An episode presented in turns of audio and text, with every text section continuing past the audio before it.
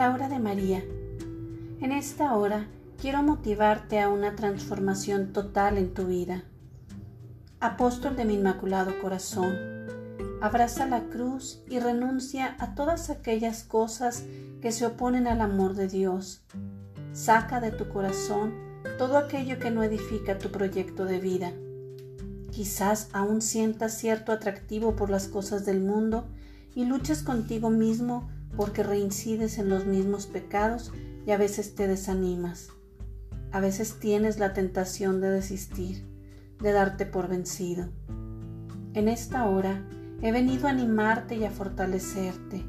No puedes dejarte derrotar sin aún haber batallado.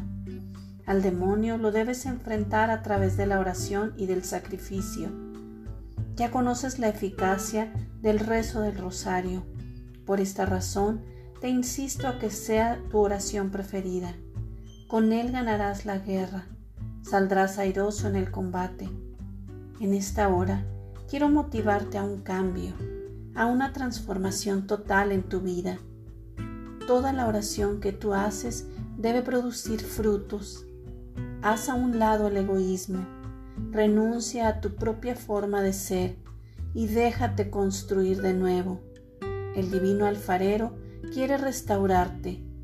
Busca darle consistencia y resistencia a la vasija de barro de tu corazón. No huyas más a la llamada de Dios. Eres alma reparadora.